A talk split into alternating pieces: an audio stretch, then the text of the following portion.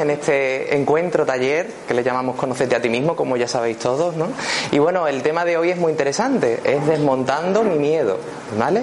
Desmontando mi miedo. Ese es el tema en el cual vamos a abordar eh, el día de hoy, eh, el cómo realmente se entrelaza y se crea nuestro miedo y vamos a trabajar sobre ello. Hoy os hemos dado dos dinámicas, una de ellas es bastante especial porque sirve para eh, ir al foco que nos ha provocado todo lo que es la incomprensión, que es el origen del miedo.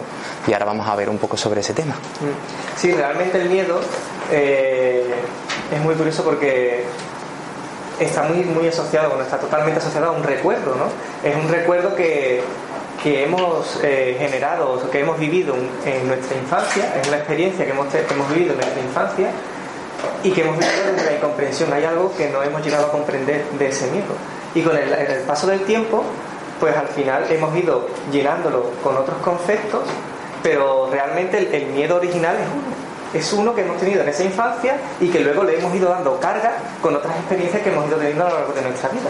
Digamos que el miedo tiene una única cara que después tiene múltiples formas de expresión en nuestra vida, pero la realidad es que tiene una cara y el miedo no es tan eh, malo o tan eh, terrible como realmente nos creemos y eso es lo que vamos a ver en el día de hoy. Vamos a ponerle cara a nuestro miedo y vamos a darnos cuenta de que no es tan cruel como a lo mejor creemos que es, Para eso recordáis que siempre decíamos que nuestra mente, eh, tenemos nuestra mente consciente y nuestra mente inconsciente. Ahí decíamos que el ser el darnos cuenta de lo que ocurre, de la realidad, es ser consciente de la realidad. Sin embargo, decíamos que cuando se producía una inconsciencia era algo que me había provocado un dolor, ya sea físico o sentimental, y hacía que todo lo que percibiera del entorno, de la realidad, no fuera 100% real, sino que estaba distorsionado por la percepción de mi dolor y a eso se le originaba lo que era un almacenamiento defectuoso, es decir, mi mente almacena la experiencia no desde una comprensión de lo que ocurre, sino desde una incomprensión ante lo desconocido. ¿Vale? Y a eso se le denomina los almacenamientos defectuosos. Pero antes de empezar a abordar un poco el detalle y a trabajar sobre nuestros almacenamientos, ¿qué es el miedo? Porque estamos hablando del miedo y todos, ay, sí, el miedo, el miedo. Pero ¿qué es el miedo? ¿Realmente qué es el miedo? Lo desconocido. Lo desconocido, ¿qué más? Sentimientos. Sentimientos y qué pasa con esos sentimientos. ¿Por qué te ha salido decir los sentimientos? Porque cuando tienes miedo lo sientes, ¿no? Una percepción, un sentimiento, una emoción. ¿Y cuando sientes alegría? Hay otra distinta, la opuesta. Lo sientes de otro modo. Vale, muy bien. Bueno, distinta.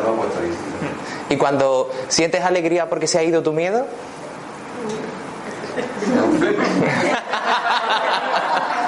es un flipero.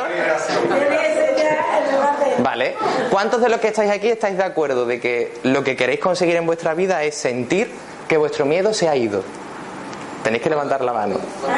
¿Cuántos queréis sentir la alegría de que vuestro miedo se ha ido? Vale, pues ya os digo que desde esa postura nunca vuestro miedo se va a ir. ¿Por qué? Porque realmente no nos damos cuenta de que sentir miedo, como bien decía, ¿cuál es tu nombre, perdona? Jaime. Jaime, como bien decía Jaime, sentir lo que denominamos miedo no es realmente el miedo, es una parte del miedo, es ser consciente de que hay algo que me desequilibra, que me da miedo. Pero eso tiene una realidad detrás. Y esa realidad detrás muchas veces es la que hace que en determinadas situaciones tomemos eh, decisiones que no son realmente las que queremos, pero sí son las que necesitamos tomar. ¿Por qué? Porque como bien has dicho, lo opuesto del miedo puede ser la alegría. Yo quiero sentirme alegre para no sentir miedo, pero la realidad es que anhelo tener esta alegría porque la realidad es que siento que soy miedo o que tengo miedo. Claro, desde esa perspectiva todo objetivo para ser feliz se va a buscar, se va, se va a encontrar con una frustración constante. Me voy a encontrar con una frustración constante porque nunca voy a tener la alegría desde la postura de huir de mi miedo. Porque ¿qué ocurre si el miedo no está fuera y lo tengo dentro? Está en mí. ¿De quién huyo? ¿De quién huyo? Imagínate, vamos a estar todas las vidas huyendo de nosotros mismos. ¿Hasta dónde vamos a llegar? Aunque nos vayamos a Japón, da igual, porque lo llevo dentro, está en mí. Pero la realidad es que el miedo, por eso hemos empezado diciendo, ¿qué es el miedo? Es darnos cuenta de la realidad de lo que hay detrás del miedo. ¿Vale? Y realmente, pues eso, tenemos un, concepto de, de lo que es el miedo. Tenemos el concepto tremendamente negativo de que el miedo es algo malo, es algo a evitar. Y claro, cuanto más queremos evitarlo, lo que decía Miguel Ángel, cuanto más queremos evitarlo, ¿qué es lo que estamos haciendo? Más estamos pensando y más importancia le estamos dando. Entonces, claro, lo que, lo que hacemos al intentar evitarlo es, pues, darle más carga, darle más carga. Y cuanto más me importa ese miedo, más me estoy enfrentando al miedo. Y más me estoy enfrentando como consecuencia a mi propio pensamiento. Es decir, tengo miedo de mi pensamiento, tengo miedo de perder el control. Cuidado que ahora viene un tema, un tema para agarrarse, ¿eh? El pensamiento asociado al miedo. Y ahora vamos a ver. El, pensamiento, eh, digamos que, pues eso es lo que decíamos, ¿no? Que tenemos ese concepto y generamos pensamientos compulsivos, que pensamos que lo hacemos de forma inconsciente, que lo hacemos desde una inconsciencia, pero que realmente está muy asociado a un sentimiento de no responsabilidad, en muchos casos, al sentimiento de no querer ser responsable de nuestra vida, porque en un momento dado me, he sentido he sentido que no encajaba en mi entorno, yo lo he percibido así, y como consecuencia lo que busco es encajar, y cómo busco ese, ese encaje, pues adaptándome a lo que el entorno me va transmitiendo. Pero al final empiezo a dejar de ser yo mismo para ser lo que yo creo que el entorno me está diciendo que tengo que ser. Si nos vamos a la raíz de la palabra, la etimología propia de la palabra miedo, en verdad el miedo es algo a lo que temo, es decir, no quiero que ocurra o que ocurra, sea real o no. Y eso se describe claramente en el significado y es de hecho el significado que la propia RAI también recoge en su definición de miedo. Es decir, que mi miedo puede ser que sea, entre comillas, real, pero también puede ser que no. Claro, ¿qué ocurre? Un miedo real es un miedo que lo tengo palpable en la realidad, que en ese mismo instante lo estoy somatizando en el cuerpo, estoy sufriéndolo, por así decirlo. Pero un miedo no real es, como muy bien está diciendo Dani, el miedo que genera el pensamiento. Todo miedo se focaliza en el futuro. Absolutamente todo el miedo se focaliza en el futuro. El miedo no existiría si no tuviéramos perspectivas de futuro si no tuviera la perspectiva de querer huir de ese futuro que mi mente me trae una y otra vez a colación, si no tuviera la perspectiva de conseguir lo contrario a lo que mi mente me trae recordar de recuerdos del pasado, claro, y aquí está la clave, el miedo se focaliza en el futuro, pero se focaliza en el futuro para mi parte consciente de la hora, pero la realidad es que tiene su origen en el pasado. ¿Vale? Todo miedo es simplemente una comparativa que hace mi mente inconsciente para intentar avisarme de, digamos, de, que esté en alerta para que algo no vuelva a ocurrir o vuelva a ocurrir, dependiendo del polo positivo o negativo. es decir, se crea en ese pasado, se crea en el pasado, en esa infancia.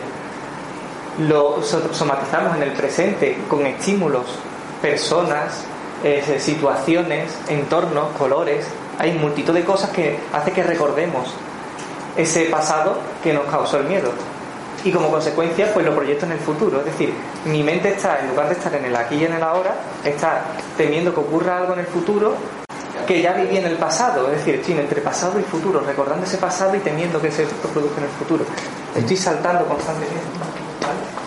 Y como nos gusta siempre dibujar, pues para tenerlo un poco gráficamente, si esto fuera la línea del tiempo y esto fuera el momento presente, el tiempo presente, esto sería mi fecha, o sea, mi, nacimiento, ¿vale? Digamos, ¿no? Hablamos de nuestra vida humana, para entendernos, ¿no? Esto serían nuestras experiencias de pasado y este sería el punto en el cual me encuentro, en el momento presente, en el cual realmente me encuentro. Claro, ¿qué ocurre? Como bien estábamos diciendo, el miedo se focaliza en las posibilidades que mi mente piensa que pueden ocurrirme en el futuro, porque tiene una asociación directa con cosas que me ocurrió en ese otro pasado. Ahora, ¿qué ocurre? La asociación no tiene por qué ser directamente 100% identificable. Es decir, basta a veces con que sea una sala de un color como este, que es morado, para que mi mente interprete que se puede estar volviendo a producir o que se puede volver a producir algo del pasado que me provocó dolor. Y además pasa una cosa, que cuando se instaura ese miedo en nosotros, lo hacíamos en un momento de, tranquilidad. Es decir, antes, previamente al miedo, estábamos tranquilos. ¿Qué ocurre? Que nuestra mente asocia, empieza a asociar, que si estoy tranquilo, algo malo puede pasar. Como consecuencia empiezo a dejar de permitirme estar tranquilo para estar alerta por ese posible miedo que no quiero que ocurra. Entonces, sí que es verdad que hacemos asociaciones, pero llega un momento en que empiezo a automatizar la intranquilidad.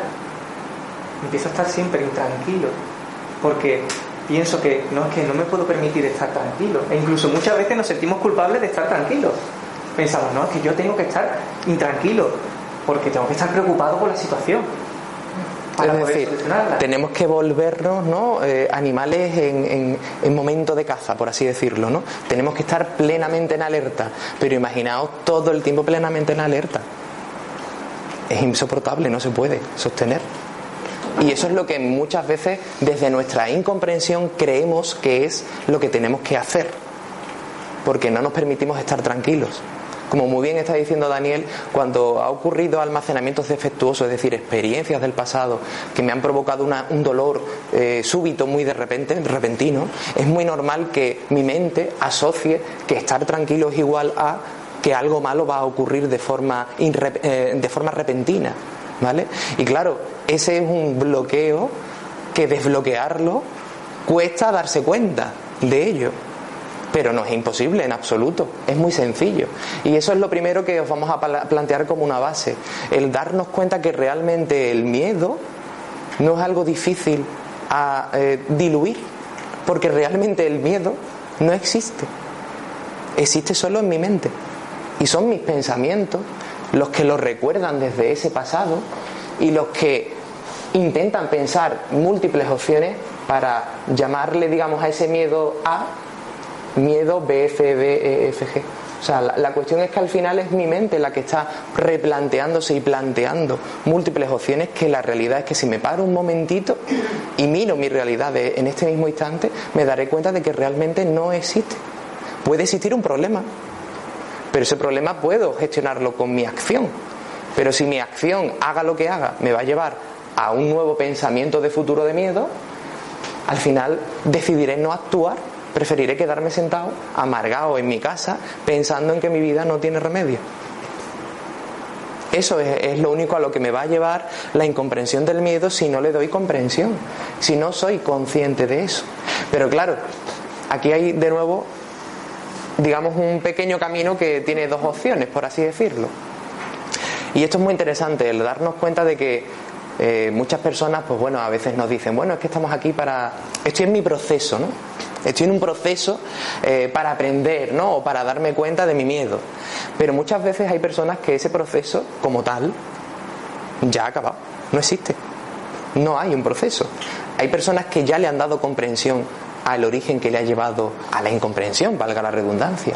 Pero ¿qué ocurre? Que cuando esa persona de repente se para en seco en este único instante, tiene dos opciones. Uno, decir, que bien, ahora, a partir de ahora yo soy libre y puedo crear mi instante.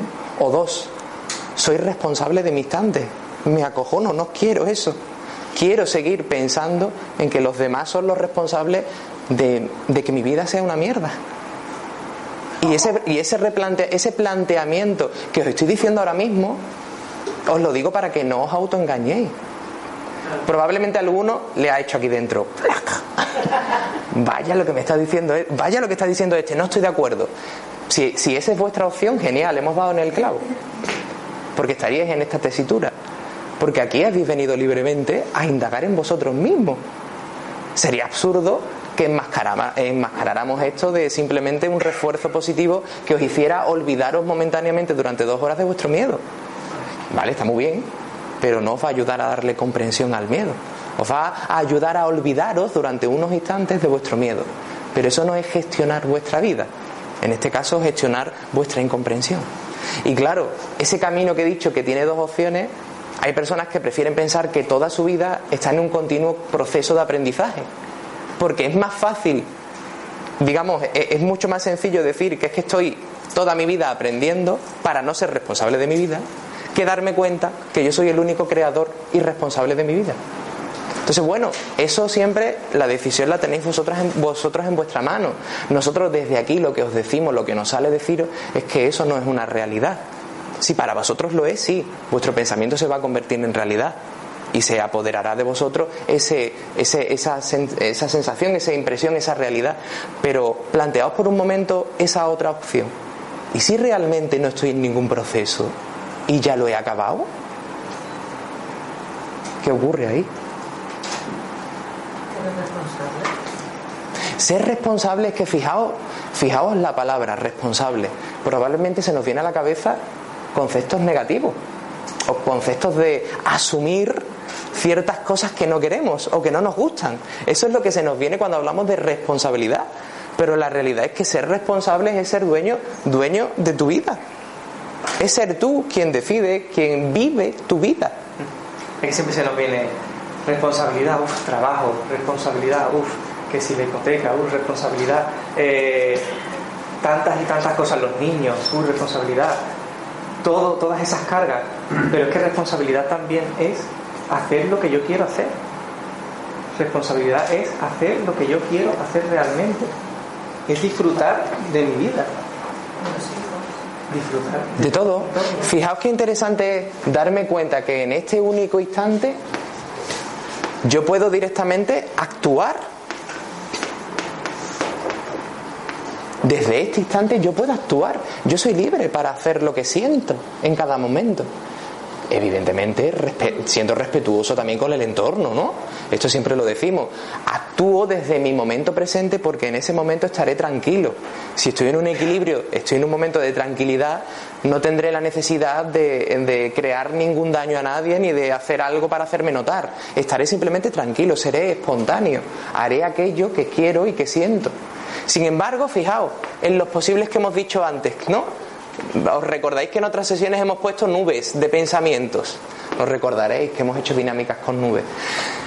Cada nube es un pensamiento, cada nube puede ser un objetivo, un proyecto, algo, una meta que quiero alcanzar. Claro que ocurre. Si esa meta la hago precisamente desde mi necesidad de intentar evitar que este pasado vuelva a producirse, estaré diciendo que absolutamente todas estas metas, estas nubes, serán necesidades que me he creado porque creo que si eso no lo tengo en mi vida no podré ser feliz. Y desde esa postura, las nubes que ocurren, ¿se pueden atrapar realmente las nubes? ¿A que no? Pues lo mismo ocurre con las metas y con esos objetivos. Puedo estar cerquita de alguno, de otro, pero probablemente desde esa postura mi mente nunca les resultará lo suficientemente necesario como para sentirme bien para sentirme pleno. Por lo tanto, desde esta postura lo que estaremos haciendo es únicamente vivir una irrealidad para sentirme, entre comillas, un poquito más cerca de lo que es la felicidad. Lo que es la felicidad según el concepto que la sociedad... Que mi mente se crea, claro. Exactamente, en función, no es que la sociedad sea culpable del concepto que yo me he creado. Vivimos en, en, esa sociedad todos y todos como, consecuencia somos responsables de esa sociedad. El tema aquí está en que yo, en ese primer miedo que creé en esa infancia, empecé a, coger montones de conceptos de lo que, de lo que era la felicidad, de lo que era la vida, de lo que era todo. Empecé a dejar, a dejar de ser yo para amoldarme, como decíamos. Y en ese amoldamiento también cogí el concepto de lo que es la felicidad para todo el mundo. Y la felicidad para todo el mundo, pues ya lo sabemos, ¿no? Lo hemos dicho en otras ocasiones, ¿no? Pues eh, tener una pareja que me complete, eh, tener una casa, tener unos hijos, tener un perro, una piscina, ¿no? Unas propiedades, el, el, digamos, el marco ideal de lo que es ser plenamente feliz. Y muchas, a muchas personas les ha ocurrido, nosotros hemos tenido talleres en que han venido personas que nos han dicho, es que yo he tenido todo lo que se supone que necesito o necesitaba para ser feliz, que me han dicho que era necesario para ser feliz y no soy feliz. ¿Qué pasa ahí? Fijaos qué interesante que el índice más alto de suicidios son personas que en un breve periodo de tiempo le han tocado una gran fortuna. Herencias, loterías, etcétera. Es decir, el índice más alto de personas que se suicidan son personas que supuestamente lo tienen todo a su alcance, materialmente hablando. ¿Vale? Esto es para hacernos reflexionar de que realmente el único responsable y el único que decide en mi vida, en la vida de cada uno, sois vosotros mismos. Y quien piense que eso no es así, que se lo replantee. Más que nada porque desde la postura de pensar que nada depende de mí, lo único que voy a hacer es dejarme que los demás me lleven a contracorriente. Pero la realidad es que yo he decidido, por no querer ser responsable en mi vida, que los demás me lleven a donde considere, a la corriente. ¿Vale? Y eso es un punto de partida muy interesante. Yo sé que a veces somos muy firmes a la hora de decir determinadas cosas, pero como he dicho antes, aquí hemos venido, habéis venido libremente para conoceros más, no para que os autoengañéis más. Por lo tanto, a nosotros lo que nos sale es deciros las cosas de forma bastante directa, ¿no? Y para eso hacemos también las dinámicas, para que lo veáis de forma muy directa. Las dinámicas solamente las hacéis vosotros. Ahí nadie ha escrito por vosotros ninguna palabra. Por lo tanto, los resultados que van floreciendo sois vosotros quienes los habéis puesto. ¿Vale? Claro, decíamos que un almacenamiento defectuoso, que es ese origen del miedo, ese origen de la incomprensión que crea lo que es el miedo, Decíamos que es una experiencia que he vivido en el pasado en la cual me he sentido fuera de mi estado natural de tranquilidad, es decir, por un momento determinado he sentido un dolor físico, emocional o emocional eh, que me ha hecho desequilibrarme, desestabilizarme de lo que es estar eh, en mi tranquilidad, en mi espontaneidad. Absolutamente todos los almacenamientos defectuosos se focalizan en la infancia. El ser humano estamos todos completamente hechos, por así decirlo, para ser espontáneos. A medida que vamos creciendo es cuando interpretamos que nuestra espontaneidad es igual a crearnos problemas o conflictos porque hay una serie de disciplinas, de educación, etcétera, que nos lleva a no comprender el por qué, pero tener que acatar determinadas normas. Con esto no estoy diciendo que no tengamos que respetar las normas, sino que hay que darle comprensión al porqué de esa norma. Si yo sé que un círculo con una etiquetita es prohibido, yo entender, en, los coches entenderé que eso es por un control para que no atropellen los coches a las personas cuando caminen. Comprenderé que nadie me está obligando a no ir por ahí cuando voy en coche, sino que comprenderé que es una norma digamos que favorece eh, la circulación en este caso, ¿vale? Eh, en cuanto al automóvil. Claro, ¿qué ocurre? Si a mí me explican eso, yo voy a darle una comprensión y puedo respetarlo porque lo puedo aceptar. Pero si de repente me siento sometido ante, ante algo, ante cualquier tipo de norma, decisión, etcétera, yo no voy a comprender el porqué, solamente voy a sentir que eso me hace no ser yo. Me impide disfrutar y ser yo, ser entre comillas libre. Por lo tanto, la clave está en darle comprensión al niño que llevamos dentro, que tiene mucha incomprensión en su pasado y que nadie le explicó el porqué de ese sometimiento que vivió de esa situación que vivió. ¿Sí? Ah. Claro, decíamos que aquí se origina lo que nosotros llamamos un almacenamiento defectuoso, una experiencia en la cual se vive desde ese dolor físico o sentimental, una incomprensión, un sentimiento de peligro. No sé qué es lo que ocurre, peligro. Inmediatamente este sentimiento de peligro es como un pequeño agujerito que se va creando. Y ese agujerito es la incomprensión que se crea en nuestra mente. ¿Qué ocurre? Que de nuevo, a los pocos días, a los pocos meses, a los pocos años, vuelven a producirse experiencias que mi mente asocia como con patrones similares a esa primera y crea lo que es una reestimulación del pasado en ese nuevo momento que he vuelto a vivir. Eso lo que hace es incrementar un poquito más mi agujero de incomprensión, porque no entenderé, no comprenderé el por qué ahora ese estímulo externo me hace sentirme peor. Un ejemplo. Yo he explicado muchas veces el cómo hay personas que con episodios determinados en un entorno como puede ser un parque de juego, siendo niños, pueden asociar a que estar con otros niños o estar en entornos abiertos como un parque es igual a que pueda llegar ese peligro, ese sentimiento de incomprensión. Pues probablemente ese niño que en un primer momento ha podido vivir una experiencia en un parque, lo siguiente que le puede ocurrir es que en el momento que se sienta rodeado de tres, cuatro o cinco personas, aunque sean niños, se va a sentir mal, se va a sentir intranquilo, se va a sentir con ansiedad, nervioso, depende en qué escala. Y el niño no va a comprender el por qué se siente así, simplemente verá y somatizará en el cuerpo, sentirá que no quiere estar ahí porque se siente muy mal. Eso le creará una autoestima cada vez más baja, porque provocará también que los demás niños pues le digan determinadas cosas o se puedan reír de él. Digamos que este agujerito de incomprensión va cada vez a más. Imaginaos todas las experiencias de vida que hemos podido reestimular parcialmente o de forma plena ese, esos episodios de almacenamiento defectuoso.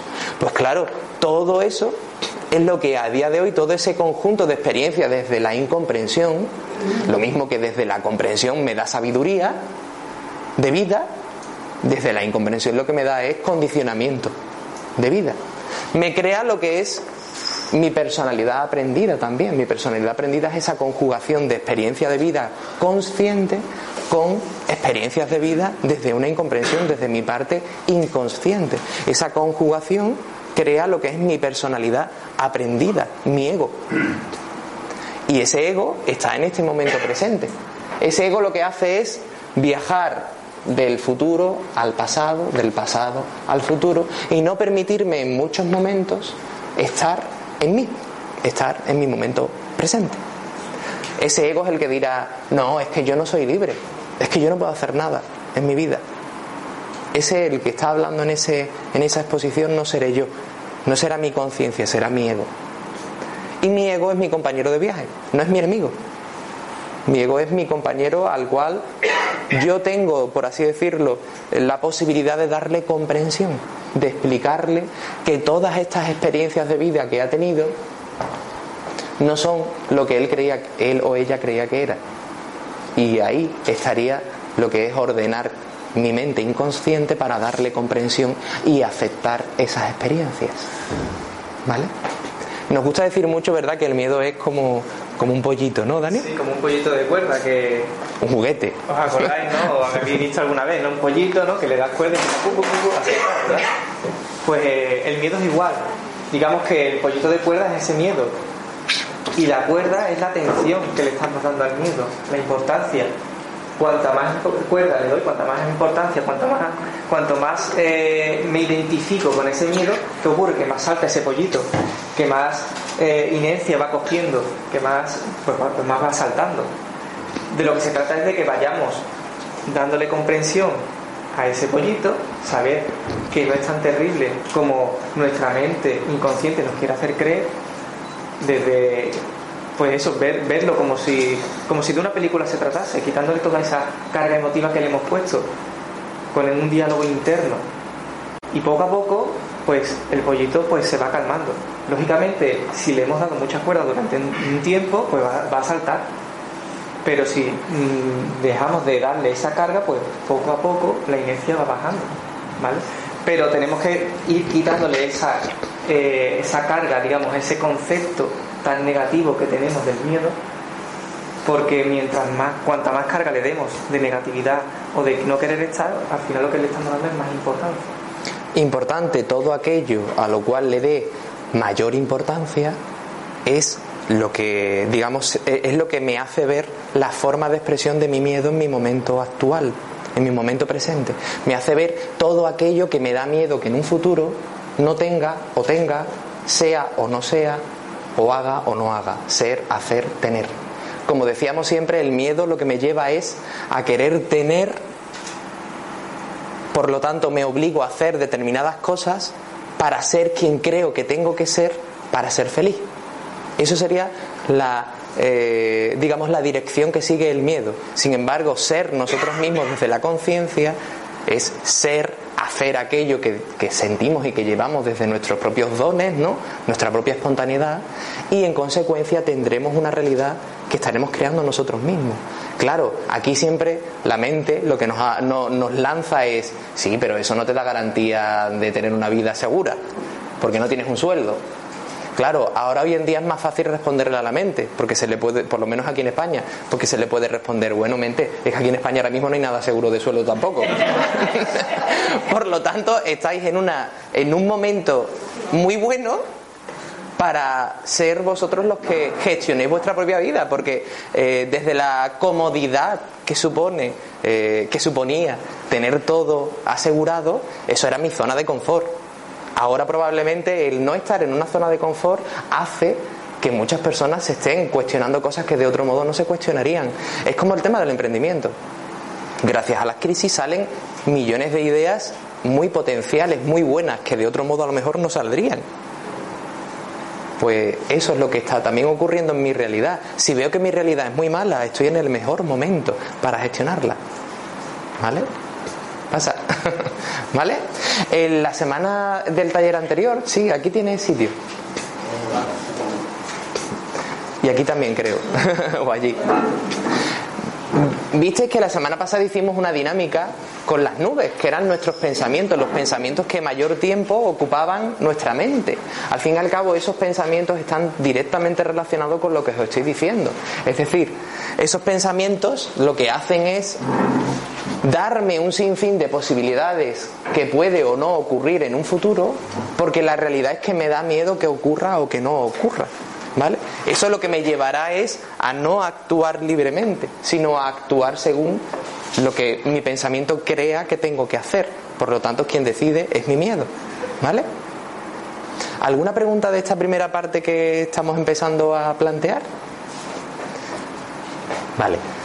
No te preocupes que ahora lo resumiremos un poquito. Cuando el miedo da bloqueo, no ni actúas ni dejas de actuar, sino que simplemente... ¿Te crea un bloqueo? en, un tema te quedas que ni para adelante ni para atrás. Eso que, es decir, no modificas ninguna conducta, pero tampoco emprendes nada nuevo. Estás ahí como Sí, un bloqueo. Nosotros llamamos estado de bloqueo. claro, ese estado de bloqueo eh, lo vimos, eh, lo vamos a ver la semana que viene, de hecho, los estados de las personas, ¿no? En el cual nos podemos encontrar. Ese estado de bloqueo lo que hará es llevarme únicamente a un estado, a una zona de confort. Es decir, a veces mi zona de confort es el regocijo de mi miedo, de mi malestar, de mi sufrimiento. A veces ese es esa es la zona de confort que tiene mi mente. Porque prefiere ser la víctima a ser el responsable de su vida, como hemos vuelto a decir. Entonces, claro, a veces cuando esos pensamientos colapsan nuestra, nuestra mente, llega un punto en el que directamente nos saturamos.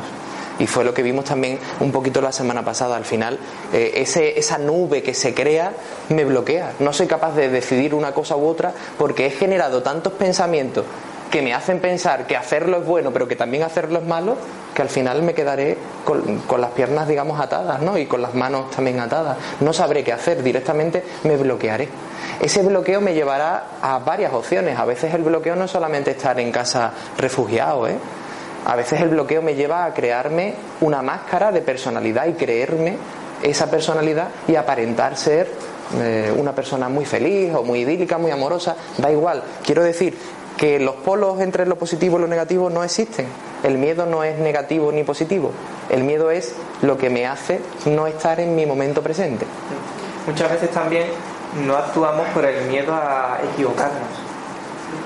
Y yo siempre digo que es mejor dar un paso y tropezarme a no dar ningún paso. Porque de la experiencia siempre puedo aprender, siempre me puedo levantar y aprender a levantarme en esa caída. Pero si me sigo quedando donde estoy, lo ves seguir viendo todo igual, nada va a cambiar. Claramente. Entonces, eh, a colación a tu pregunta, cuando hay ese bloqueo, evidentemente hay veces que hay un periodo de tiempo donde la persona eh, se crea una burbuja y no quiere salir de ahí. Evidentemente es la propia persona la que tiene que tener la predisposición y el inicio de acción para salir de esa burbuja. Eh, si esa persona no da ese primer paso, nadie del entorno va a conseguir que lo haga. Pueden obligar, se puede intentar pero ese intento y esa obligación no va a llevar realmente a nada del otro mundo. Va a llevar a pequeños momentos donde a lo mejor esa persona se olvida porque al fin y al cabo estar en ese estado de bloqueo es estar pendiente de tu pensamiento que te bloquea, que te satura, por lo tanto es estar, como decía antes Daniel, en alerta, es estar pendiente de mi pensamiento para que nada malo ocurra. Precisamente lo que ocurre es que estoy tan pendiente de todas las tonterías que empiezo a pensar que no soy capaz de vivir el momento presente. Eso es un estado de bloqueo. Una, el, desbordar, desbordarme eh, directamente de muchísimos pensamientos que me llevan a no saber qué hacer y creer que no puedo hacer nada. Hay veces que hay personas que lo exteriorizan, como he dicho antes, desde una máscara de positividad. Hay otras personas que lo exteriorizan con una depresión o con un, o con un sufrimiento muy desbordado, porque así es su modo también de sentir que los demás le aceptan. Yo querré que los demás me acepten cuando yo sienta que yo no me acepto a mí mismo. Me aliviaré al ver que los demás me prestan atención. Me aliviaré al ver que los demás creen que soy una buena persona o que estoy haciendo lo correcto.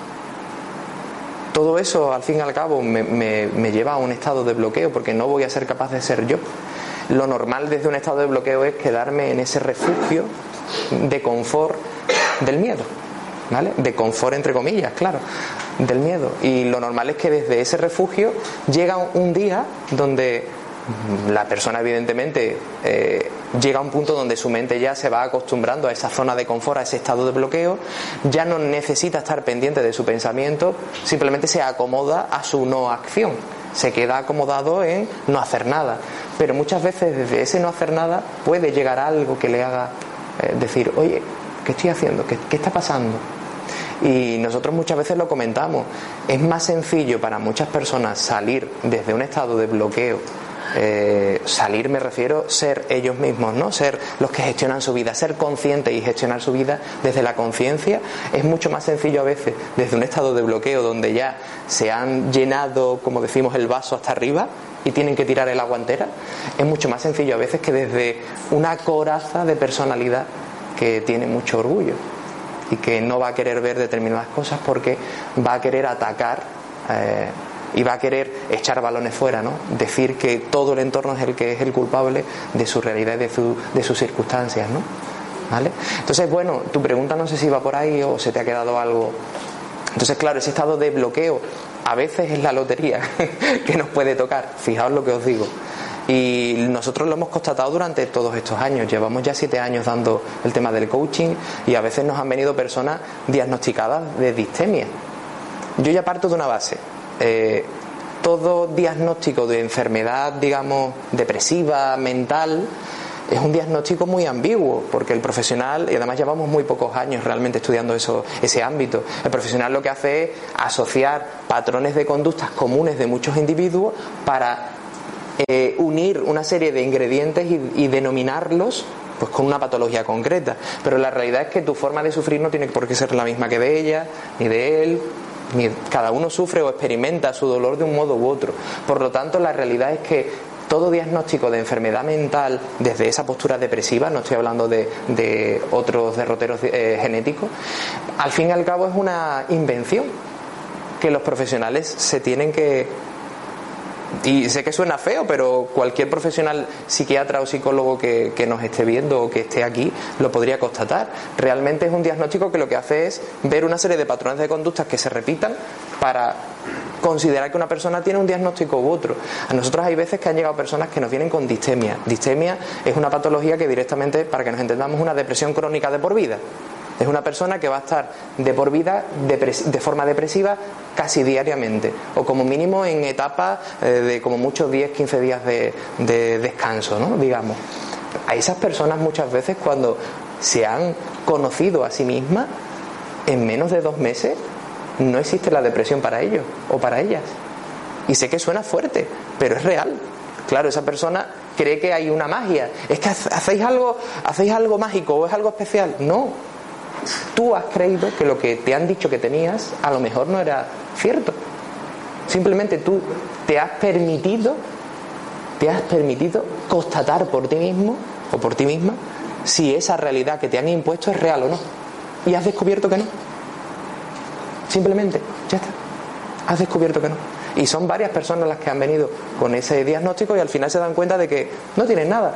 Claro, ¿qué ocurre? No, no tienes que echarle culpas a ningún médico. Eh, es lo normal, tú también has ido para que te busquen qué es lo que tienes, porque desde esa postura la persona quiere sentirse enferma, porque es más fácil decir que es una enfermedad la que me hace no estar bien, que darme cuenta que soy yo el que no quiere ser responsable de mi vida. Y sé que puede sonar un poco duro o cruel esto, pero muchas veces mi mente me lleva a querer ser un enfermo para no tener que ser yo y actuar en mi vida, ser responsable de mi vida. Y desde esta postura lo que os digo es que probéis simplemente por vosotros mismos qué es lo que, lo que realmente ocurre. Si realmente estáis incapacitados para algo, probarlo. Simplemente. Olvidaos de, yo no estoy diciendo que eso tenga que ser así, olvidaos por un momento de eso, simplemente probar por vosotros mismos. Si estáis tomando medicamentos, seguidlo tomando, yo no estoy diciendo que lo dejéis, pero probad por vosotros mismos si eso es una realidad real o si os estáis somatizando vosotros mismos esa sugestión desde, una desde un sometimiento que yo mismo he buscado. ¿Vale? ¿Alguna pregunta? Bueno, si no, para después cuando te acuerdes, ¿vale? Es que es importante porque yo pensaba que cuando comprendes el miedo, eh, es como si te que no tuvieras que cuestionarte algo así. Ha tenido sentido cuando has dicho antes de que hay personas que cuando llegan a ese estado de proceso no tienen tiempo. Piensan que no termina el proceso entonces, no sé, me he quedado un poquito así. Pensativa, ¿no? Sí, entonces no es mala noticia. No, a ver. cuando. En verdad, fijaos que en verdad la mente nos juega, entre comillas, malas pasadas, también buenas, ¿no? Es como todo, es simplemente una forma mecánica de responder ante estímulos externos. Y es real que nuestra mente muchas veces cuando yo de forma consciente me doy cuenta de lo que ocurre y me doy cuenta de que mi incomprensión ya no es tal, ya le doy comprensión, ahí mi, percepción de la realidad cambia. Por un momento, absolutamente toda mi vida cambia, ya no la veo igual, ya no la estoy viendo igual. El problema es que cuando me quito esto, ya no os veo, ¿vale? Imaginémonos que es al revés, ¿vale? Cuando me quito las gafas y empiezo a verlo desde otra perspectiva, ¿qué ocurre? Que desde esa perspectiva hay veces que me da vértigo. Fijaos lo que os digo, me da miedo ser yo. Me da miedo empezar a darme, a darme cuenta de que yo soy el responsable y el que crea mi vida. Y como hay tantas veces que me da miedo, prefiero decir, uy, prefiero quedarme aquí, me vuelvo a poner las gafas y sigo mi vida aunque no me guste, eh, segura, porque lo otro que veo no sé a dónde me lleva. Claro, esa es la clave. El camino. Es que eso es un argumento muy trillado, perdonad que os diga. Y si os, os, paráis a pensar por un momento y pensáis que la vida no, es un, no, es, no son caminos a seguir, sino que ya el camino es la propia vida. Es decir, no tengo que seguir ningún camino, ya estoy en la vida. Pero ¿cómo se mantiene esta idea cada día de tu vida rodeado de gente? Es que es muy Viviéndola. Viviéndola. Es que fíjate, ¿qué, hay, que hay más simple que ser tú? ¿Qué hay más simple que ser tú? Que cuando cambias tú, cambia tu entorno. Claro, ¿qué ocurre? En el momento que tú empiezas a ser tú, ¿cómo te llamas, perdona? ¿Cómo te llamas, perdona? Celia.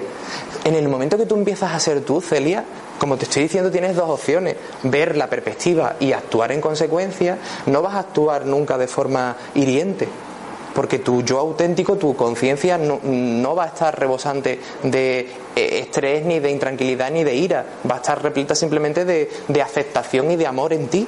Por lo tanto, desde esa postura, desde esa postura, no vas a hacer nada en el entorno que dañe. Ahora, eso no quita que algunas de mis acciones a alguna persona no le sienta mal. Pero ese es su momento, ese es su proceso o su entendimiento, no el mío. Yo tendré que ser yo. Fíjate, si te ves la vida como un juego, a lo mejor es que es lo que toca en la partida. A lo mejor lo que toca en la partida es que esa persona tenga que pasar por esa situación, no es que tú la estés llevando a esa situación. Es que su vida le está poniendo por delante una situación para que a lo mejor vea distintas realidades. Eso ya depende de cada uno, ¿vale? Eso ya depende de cada uno. Lo que quiero decirte con esto es que cuando yo soy consciente de quién soy, ahí no hay duda. Si hay duda, volvemos al autoengaño. Me he vuelto a poner las gafas y decir, prefiero quedarme con esta vida porque lo otro va a ser cruel, va a ser tal, va a ser cual. No, va a ser tú, va a ser tu vida, va a ser tú la que creas tu vida. Bueno. ¿El qué sientes? ¿Tú qué sientes? Yo, siento, yo no, no, descarto el autoengaño, ¿vale? Porque además siempre digo lo mismo. Yo no, no estoy hablando de a ti porque no te conozco, entiéndeme. Lo estoy analizando de forma normal, pero vamos a verlo. ¿Tú qué sientes? ¿Tú qué sientes? Yo siento que cuando no te lo esperas, por supuesto habrá una razón, como siempre digo, tiene que haber una razón, salta este viejo mecanismo. Es un viejo mecanismo que está ahí y tú sabes, a ver. Aquí. ¿Qué mecanismo te salta? Este que tengo ¿Cuál es? ¿El tuyo en qué se transforma ese mecanismo? es miedo, porque todo el mundo... ¿Pero qué expresión tiene? Siempre. Tiene un miedo y un miedo asociado con inseguridad, inevitable. Yo le llamo inevitable porque soy persona, humana, y no soy ningún lama en, un- en el Himalaya. Estoy aquí Vale. y, me- y mi mente es así y ¡pum! ¿Dónde estoy? ¿Quién te ha dicho que tener miedo es lo natural? Claro, Solamente esa pregunta. claro, claro. ¿Tener miedo es natural? No, no es natural, pero ¿Los niños tienen miedo de- desde que nacen? los niños no sé lo que tienen, tendrán miedo porque si no comen... No... Tienen espontaneidad. Pero no- ¿Sabéis que las depresiones en muchos países del tercer mundo no existen? De ¿Sabéis eso? O sea, fijaos, en países del tercer mundo donde todos los días ven como otros niños se mueren, no existen las depresiones. Entonces el miedo existe. No, no. Pero vámonos a la raíz de este tema, Celia, ¿no? Me has dicho. Vámonos a la raíz, Celia. La raíz es que yo mismo me creo mi miedo. Si yo me creo mi miedo, toda la percepción que voy a tener de mi vida va a estar condicionada por mi miedo. Por lo tanto, la- el reconocimiento que yo haré de mí estará condicionado también por mi miedo. Es decir, veré o creeré que soy de un modo determinado en base al miedo que siento. Por lo tanto, no estaré siendo ni sincero ni real conmigo mismo. Entonces, pues no ¿Qué proceso? Que aquello estaba terminado y no está terminado. Lo que hay que ver es qué es lo que está o no terminado, como tú dices. O sea, la clave es darme cuenta de que realmente el proceso, entre comillas, como entendemos, no tiene una meta. O sea, en lo que a veces denominamos el proceso para, para darnos cuenta de algo, muchas veces no tiene una meta. ¿Por qué? Porque realmente yo soy el que está creándose los caminos que me llevan a la meta sin darme cuenta de que en el fondo yo ya estaba situado en la meta. ¿Me entiendes lo que te digo? Estoy intentando, estoy intentando, Celia, llegar a todos estos puntos que serían el camino que me lleva a la felicidad, sin darme cuenta de que aquí, que es donde yo estoy, ya tengo la felicidad. Y además que intentamos evitar esos momentos negativos y los calificamos como que eso no tiene que ocurrir en mi vida. Y cuando ocurre, pienso, es que así no me tengo que sentir. Y cuanto más intento evitar sentirme así, más me siento así. Por un momento, paremos el pensar cómo debo actuar. Porque la espontaneidad no tiene un manual de instrucciones, tiene espontaneidad. Eso es la toma de decisión que yo haré de forma más amorosa con los demás. Cuando yo estoy en mí, en mi espontaneidad, en mi conciencia y tomo decisiones, os aseguro que os podéis sorprender de lo que ocurre. Porque a lo mejor le dices a alguien, mira, perdona, es que no tengo ganas de ir a tomar algo contigo hoy. Pero se lo dices de un modo que te sale y que la persona no se lo toma mal. A lo mejor hasta te dice, oye, mira, gracias porque me has dicho algo que muchas personas a lo mejor no me dicen. Y te das cuenta de que siendo espontáneo, lo que obtienes de los demás es espontaneidad, no fachada. Y aunque os parezca mentira, como os estoy diciendo, lo único que tenéis que hacer es probarlo. No perdéis nada por probar. Claro, por probar sin pensar ya qué es lo que me va a decir. Entonces estaría creándome un personaje. No estaría siendo espontáneo. Ser espontáneo es tirar todas las instrucciones que me he creado para ni siquiera pensar qué es lo que voy a decir. Lo digo. E incluso si esa es si la reacción de la otra persona causa una reacción en mí, es decir, si mi, la respuesta que tengo en consecuencia hace que yo me desequilibre, es decir, que mis emociones se descompensen, es otra oportunidad para decir qué es lo que está removiendo esa persona, qué es lo que estoy viendo que no he llegado a aceptar en mí, pero en mí. El foco siempre lo tengo que poner en mí, la atención en mí. Si intento comprender a, la persona que tengo enfrente, me pierdo. Pero si intento ver qué es lo que me, está, se me- está diciendo la experiencia en sí, qué es lo que me está diciendo la experiencia en sí, ya lo veo desde otro prisma. Ya esas experiencias que considero negativas, las puedo ver como otra experiencia más de aprendizaje, de conocerme a mí, que es de lo que se trata. Y cuanto más me conozco a mí, más seguro estoy en mí. Y más autoestima tengo como consecuencia. Estamos tan acostumbrados a relacionarnos con los demás pensando ya en qué me puede decir, qué puede ocurrir y qué le diría en esas situaciones, que al final lo que hago es no ser yo, soy un robot, para evitar que ocurra la situación sin darme cuenta de que el querer evitar esa situación lo que provoca en el otro es precisamente que se cosque, que se dé cuenta de que algo me ocurra y yo mismo provoco esa situación. Eso es algo súper tópico típico que ocurre, ¿vale? Súper algo normal, cotidiano. Y es tan simple como me afecto, como me afecto en mí, tengo seguridad en mí y no tengo que pensar cómo debo actuar o cómo no debo actuar. Porque el ser no, no entiende de manual de instrucciones. El ser es espontáneo. Fijaos, hasta cuando hacemos estos talleres nosotros no traemos un guion. Porque si trae, trayéramos, nuestro guion es el título y las dinámicas que os entregamos. Ese es nuestro guion.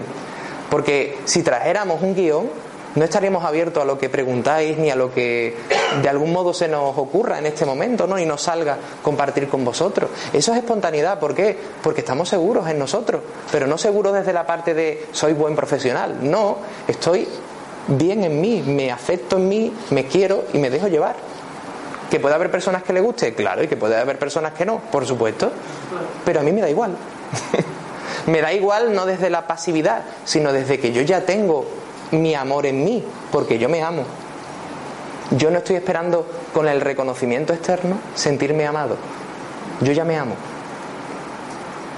E incluso si hay algo del entorno, vuelvo a hacer hincapié, que hace que yo me sienta mal, igualmente no, me, no tengo que menospreciarme por sentirme mal, por sentir esa emoción que siento.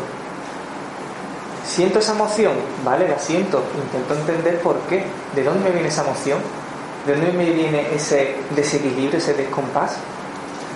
Y probablemente si ya he ido indagando en ese origen del miedo, le encontraré una, un encaje. Siempre encontramos al final, clac, clac, clac, como las piezas al final van encajando de alguna forma. Y claro, Celia, fíjate qué interesante, desde esta postura lo que estamos diciendo es que en mi mente están mis experiencias del pasado, algunas más cerca de la realidad real que viví, otras más lejanas por la incomprensión.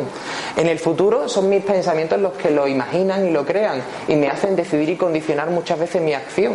Pero lo que estamos diciendo es que realmente lo único que existe es esto. Y si lo único que existe es el momento presente y, por ende yo, mi espontaneidad, ¿dónde dejas mi miedo? ¿Dónde dejas el miedo? ¿Dónde dejas mi proceso? ¿Dónde está el proceso, Celia?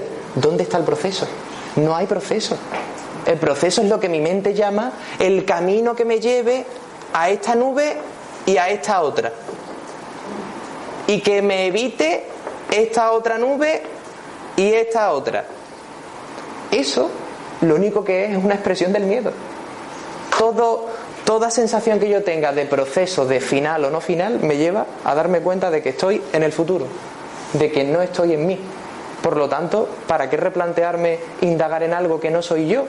Esto no existe. Esto es mi personalidad aprendida que existe porque tiene incomprensión, pero la realidad es que desde esa postura yo no voy a gestionar ni a decidir mi realidad. Realmente no, no voy a poder hacerlo. Y además es que entramos en la comparativa constante, ¿no? Cuando, hemos, cuando nos hemos identificado con el miedo, yo soy más o menos en función a lo que veo de mi entorno. Es decir, eh, si el entorno tiene más o es más o es más seguro, no, yo es que yo soy, yo soy más inseguro, no estoy en el, en el nivel de entendimiento y de autoestima que tiene esta persona, por lo tanto soy inferior. O esa persona es que tiene una cuenta bancaria con mucho dinero, es que yo soy inferior porque mi cuenta bancaria tiene menos dinero. Y así con todo, con todo, con todo, y nos vamos comparando constantemente con todo el entorno. Decíamos que la incomprensión es el almacenamiento defectuoso, ¿no? Mis almacenamientos, mi incomprensión van formando un agujero negro, un boquete. Ese boquete que se produce en mi mente inconsciente hace que mi mente, para no sufrir, para no somatizar el sufrimiento que sale de ese agujero, crea lo que sería un tapón, un tapón que entapone el agujero. Ese tapón es mi personalidad aprendida. Son los conceptos externos que yo me apropio para calmar la incomprensión y precisamente tiene mucho que ver con lo que decía antes eh, Paco, ¿no? Jaime. perdón. El, con lo que decía Jaime, lo opuesto a, claro, ese es el concepto que yo querré para mí, porque tengo miedo a no tenerlo, porque he sufrido o he sentido en un momento determinado de mi vida que no lo tenía. Por lo tanto, si mi valor es la familia, ya podré ver que hay algo en mi almacenamiento defectuoso que me indica que he tenido una experiencia con mi familia en la cual he sentido que los he perdido, que me han abandonado, que no me he sentido querido por ellos. Me está, digamos, hablando. Mi, mi apego a emociones, a personas, a cosas, a situaciones, me está hablando. Me está hablando y le puedo dar comprensión, pero entendiendo de que eso no es un camino. Eso es simplemente precisamente lo que me va a hacer eliminar los caminos que mi mente se crea para llegar a la meta de la felicidad. ¿Entendemos esta parte? Desde esta postura no estamos en un proceso. El proceso lo crea mi mente, la mente. Pero la realidad es que no estamos en un proceso. Y quizás ese punto de partida es muy interesante. El no menospreciarnos pensando en que estamos eh, aprendiendo, porque en el fondo la sabiduría ya, ya está en nosotros, aunque no seamos conscientes de ella. Y la expresión de nuestra espontaneidad es la mayor expresión de una sabiduría. Muchas veces hay padres que nos dicen, es que yo aprendo de mi niño. Y muchas veces le decimos, es que tu niño es más conciencia que tú, porque es espontáneo, se permite ser espontáneo. Y a veces el niño le responde sobre un tema que escucha a los padres hablar y los padres se quedan con la cara diciendo, ¿cómo me puede decir eso? Pues sí, te estás hablando tú a través de tu hijo a lo mejor porque a veces te agarras tanto a tus pensamientos y a la creencia de quién eres que no te, permitas, no te permites escuchar tu verdadera voz.